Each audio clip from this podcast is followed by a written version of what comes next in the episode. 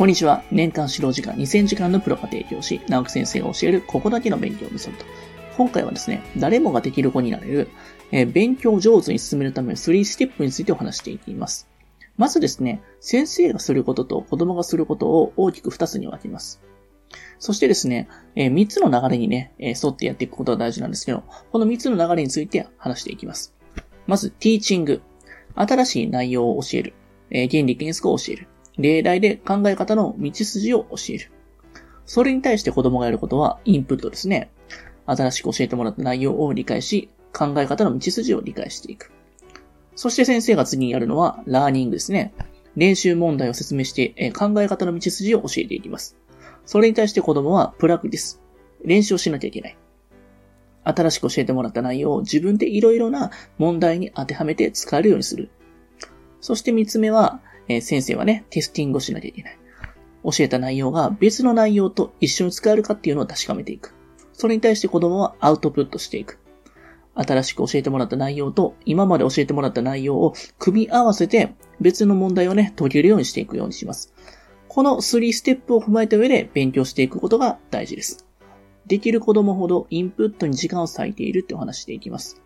なんとなく解けたでは意味がないです。子供は先生の授業を受けることで新しい内容を学び始めます。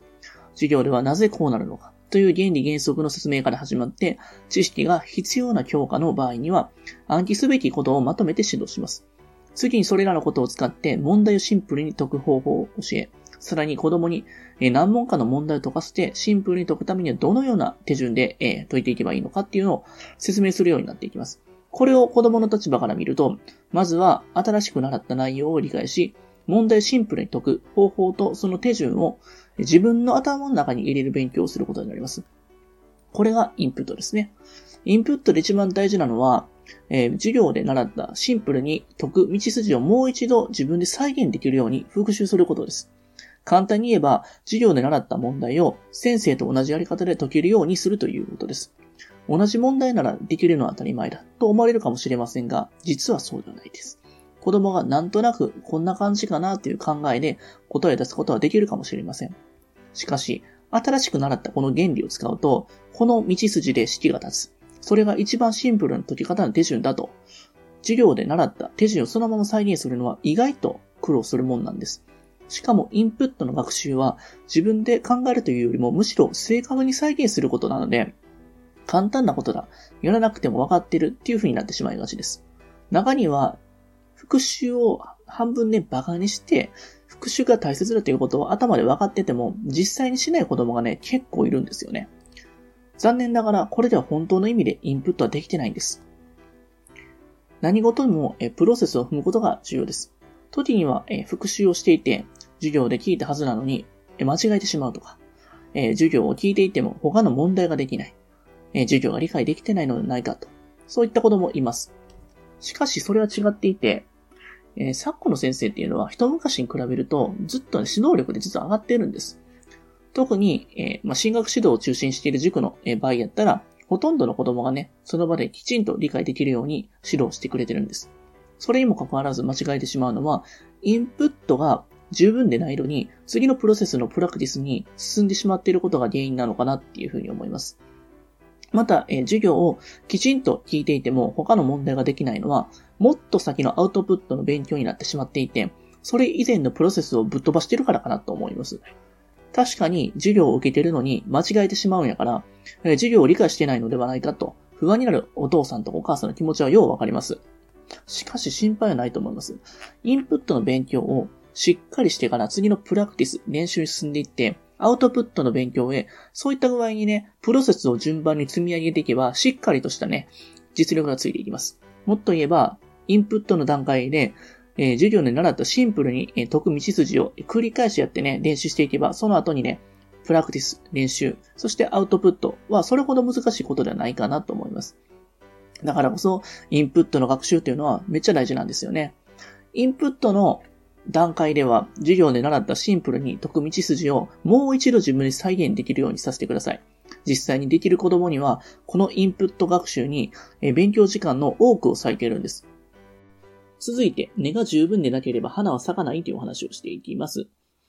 まずですね、植物をね、イメージしてもらったら分かりやすいかなと思うんですけど、植物って目に見えるところと見えないところありますよね。目に見えるところは花、えー、茎、葉のところです。そして見えないところは根っこの部分に当たるんですけども、まあ、根っこの部分はインプットに当たるわけですよね。解き方の手順とか知識を貯めて吸収するところです。いわば先人の人たちが残してきた考え方とかですよね。そういったものを吸収するところです。そして茎に当たるところはプラクティスになるんですよね。吸収した解き方とか手順、知識を積み上げて自分のものにするところです。そして鼻のところはアウトプットになって自分の目にしてきた解き方とか知識を結びつけて本当の応用力を見つけるところです。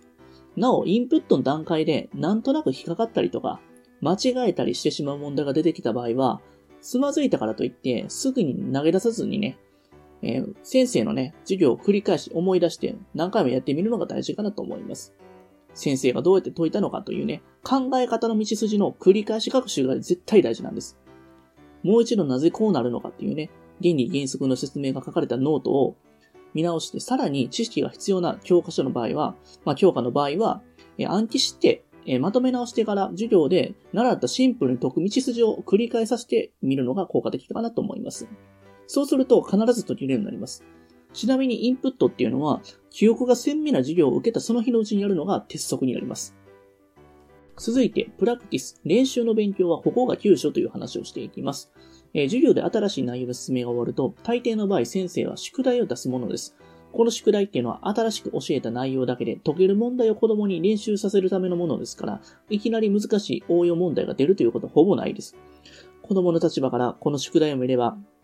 プラクティス、練習のプロセスに入ったことになります。授業で習った新しい考え方の道筋を自分で実際の問題を解くことで身につけていく。そういった段階に進んだわけです。しかし、プロセスの役割を誤解している子供とかお父さんお母さん少なくないです。先生としても、まずは宿題をやってきてもらうことは大事なんですから、文句言わずにとにかく宿題やれというふうになるのはね、まあ無理ないかなっていうふうに思います。けれども、プラクティスのプロセスで身につけなきゃいけないことは、まあ何かがはっきりしてないと、まあきちんとね、勉強すること難しいかなと思います。では、プラクティス、練習の本当の意味は何なんでしょうか？普通の子供に宿題で問題を練習する意味を聞くと、大体こう言います。問題を練習するため、まあ文字通りなんですけども、7、8割の子はこういうふうに言うでしょう。では、次の答えはどうでしょ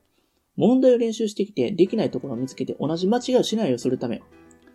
同じ間違いをしないというところまで注意が向いているので、こう答えた子供はかなり勉強ができる方だと思います。そして同じ間違いをしないようにきちんと問題を繰り返し練習していれば、クラスの中でトップレベルの成績がいくでしょう。しかし、プラクティス、練習の本当の意味はこうです。問題練習をすることで、授業で新しく習ったシンプルな解き方がどんな形で実際の問題に当てはめれるかっていうのを知るためなんですよね。何が違うかわかりますか？最初の問題を練習するためを別の言葉で言うと、練習して終わりです。問題を練習することが最終目的なんですよね。やりっぱなしっていうことです。次のできないところを見つけて同じ間違いをしないようにするためは、最初の答えよりもずっとマシなんですけども、なぜ同じ間違いをしてはいけないのかっていうのは分かってないんです。同じ間違いをしないようにするためであれば、答えの出し方も暗記して終わりなんですよね。そしてこの2つの答えに共通しているのは、問題の練習が勉強の終着点になっているんです。これはダメですね。まあ、後で詳しく話すんですけども、勉強の終着地点は、普通の子供がテストと呼んでいるこのアウトプットなんですよ。どれだけ定石を身につけられるかっていう話していきます。プラクティス、練習っていうのは、勉強のプロセスで言うと、途中の段階ですから、やるべきなのは問題ができるかどうかを試すことじゃないんですよ。確かに宿題をやることっていうのは、まあ、できない問題を見つけて、同じ間違いをしないようにするっていうのも大事なんですけども、プラクティス、まあ、練習の本当の要素じゃないんですよ。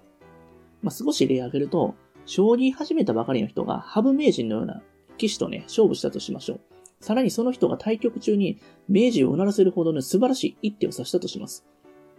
まあ、しかし、その一手だけでは絶対倒せないですよね。将棋っていうのは先手が指す、それに対して後手が指すっていうね、そういったことを普通は100回、200回と繰り返して勝敗が決まるんです。将棋の名人っていうのは1手とか2手だけっていうんじゃなくて、常に良い手を指すんです。だからこそ、将棋を始めたばかりの人がどんなに素晴らしい一手出しても、決して名人に勝てないんですよね。ではなぜ名人は常に良いって出せるのかっていうと、それはね、定石というね、一番いい手順を、えー、知ってるんですよね。実はプラクティス、練習っていうのは、勝利流定石に似ています。そして、まあ、先ほどお話した同じ間違いをしないようにするっていうのは、将棋を始めたばかりの人と素晴らしい一点に似てるんですよね。実際に問題解いていくときに間違えてしまった一例だけを取り上げて、この問題をこう解くと覚えて、同じ問題ができるようになったとしても、あまり役立たないんですよね。確かにその問題に関して素晴らしい一点になるかもしれない。しかし、問題が解けないということは、その問題を解く定石がまだ定まってないんですよね。だからその問題だけの解き方を覚えるために繰り返し練習したとしても、他の問題が解けるようになるとは限らないんですよね。プラクティスの一番の目的は授業で習ったシンプルに解く道筋を実際の問題の中にどう当てはめるかっていうのが大事なんです。間違えた問題のやり直しとか、何も見ないで自分の力で解くことがプラクティスの目的じゃないんです。従ってプラクティスっていうのは、授業で習ったシンプルに解く道筋のどこが上手に使いないのかっていうのを発見するのが一番大事なんですね。宿題で問題の練習をして、丸×つけて、×のところの、答えを移すだけの勉強は絶対させてはいけないです。続いて、アウトプットでは、えー、解き方の組み合わせを身につけるという話をしていきます。学校とか塾では、一つのまとまった内容の学習終わるとテストやりますよね。このテストでどんな問題が出されても答えられる応用力をつける勉強はアウトプットになってきます。アウトプットでは今まで習ってきた、授業で習ったシンプルに解く道筋が組み合わされた問題を解くことが中心の勉強になります。例えばですね、ノード山と旅人山、一見ね、違うような問題に見えるんですけれども、実はですね、あの、共通している部分が結構あったりするんです。それはですね、面積図でね、求めれたりするんですね。速さと時間のところであったりとか、えー、食塩とね、濃度の部分。こういった部分っていうのは、全然違うように見えるんですけれども、ある道筋をね、理解してやればね、応用をね、組み合わせて、えー、解くことができます。まあ、こういったね、アウトプットはね、組み合わせがね、かなり多いんです。では、アウトプットの問題をどういうふうに見分けるのか話していきます。そもそもですね、子供が自分でこのアウトプットの問題を見抜いたりとか、お父さんお母さんがアウトプットの問題かどうか見分けるのめっちゃむずいです。それはですね、学校とか塾ではアウトプットのための勉強、そういった宿題をね、プラクティスと同じようにね、出すことが多いからです。そこで子供でも、まあお父さんお母さんでも宿題がアウトプットの学習するための問題かどうかっていうのを、ほぼわかる方法を教えます。見分け方はですね、宿題として出された問題の教科書なりテキストなりの問題の上に書いてあるタイトルですね。このタイトル見てください。プラクティスの問題っていうのは、一つの大きな分野をいくつかのね、小さな分野に分けて、その小さな分野のまとめとして載っている問題を宿題に出すことがほとんどなんですよね。タイトルには類題とか、まあ練習問題とか問題とかいうふうに書いてると思うんですけども、これに対してアウトプットの問題は一つの大きな分野の学習が終わって、次の分野に進む前に大体載ってます。まあ、まとめ問題とか応用問題、発展問題っていう風に書いてますよね。また大抵の教科書とか問題集には、どの問題がどんな目的を持っているのかっていうのは最初の方に書かれてますので、一度見ておくといいと思います。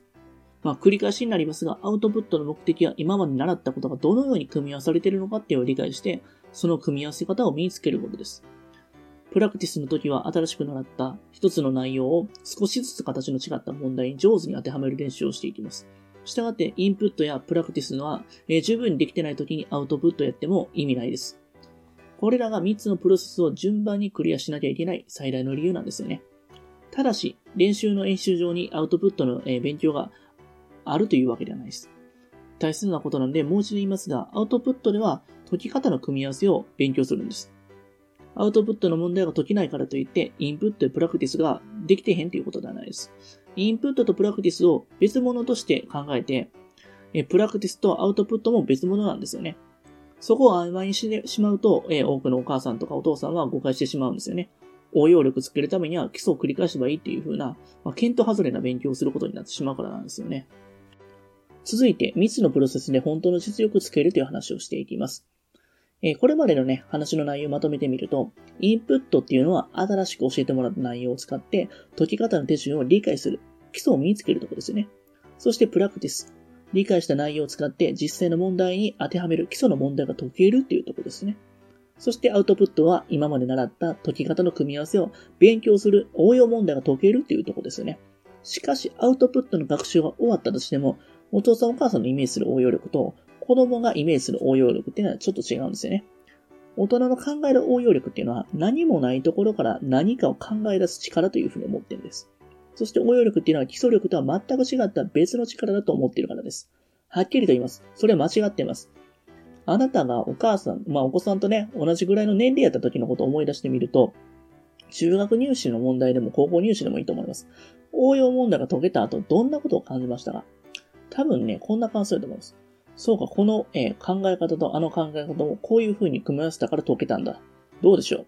えそれとも自分で今まで、え一度も習ったことのない解き方、え正規の大発見をしたんでしょうか？それは違うはずですよね。当たり前のことですけども、中学受験であれば12歳、高校受験であっても15歳の子供に解き方についての、まあ、発見させるってちょっとありえないですよね。なのでですね、まあ、入試とか普通のテストでは12歳、15歳の子供に何もないところで何かを考えすなっていうのは求めちゃいけないですよね。普段の勉強や入試で求められる応用力っていうのは、大人の考えるものとは全く違っていて、今までに習ったことをどういうふうに組み合わせるかっていう、いわば運用力に近いんですよね。まあ、これはですね、まあ、別の言葉で言うと、ワーキングメモリとかって言うんですけども、まあ、こういった部分ですね、前のね、えー、習った記憶の部分を組み合わせて解いていくって処理能力になるんです。これっていうのは非常にね、難易度高いことなんですよね。組み合わせですね。まあ、こういった風にですね、えー、実際、勉強のやり方でプロセスっていうのはあるんで、このプロセスがね、きちんと上がっていけば必ず応用力もついていって、自然と本当の実力がつく学習方法なんですよね。なのでですね、3つのプロセスを踏むことで、普通の子供が大きく伸びる秘訣っていうのは実はここにあるんです。なのでですね、まあ、あの、勉強のやり方がわからない人は、今回みたいにね、3ステップ踏んで、しっかりと、え、勉強のね、基礎を身につけてくれたらいいかなと思います。今日もありがとうございました。最後に、えー、私たちからお願いがあります。